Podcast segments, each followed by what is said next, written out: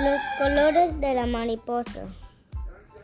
En el origen del mundo, Dios creó las flores para hacerlas más hermosas. Preparó muchas pinturas de diversos colores y las esparcía sobre los pétalos de las flores con pinceles suaves. Trabajó todo el día y en la tarde se sintió cansado. Así que dejó las pinturas a un lado para ir a descansar. Las mariposas se sintieron tristes porque sus alas se estaban descoloridas. Después de las flores, les tocaba a ellas ser pintadas y eso no sucedió, no ocurrió hasta de la mañana siguiente.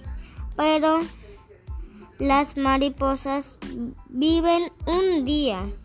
Solamente por eso se llaman flores de un día. Y no podían esperar hasta el siguiente día. Las flores tuvieron una idea maravillosa inventaron a las mariposas a posarse un largo ratón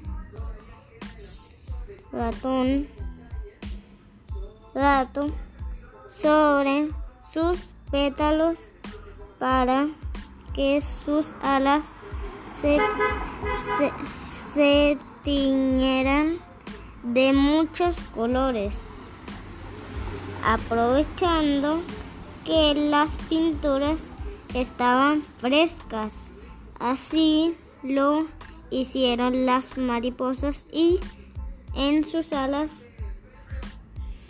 quedaron dos colores de los pétalos mezclaron de distintas formas.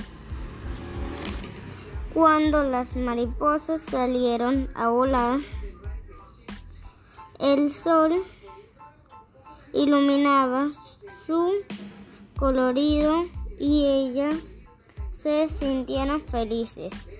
Fin.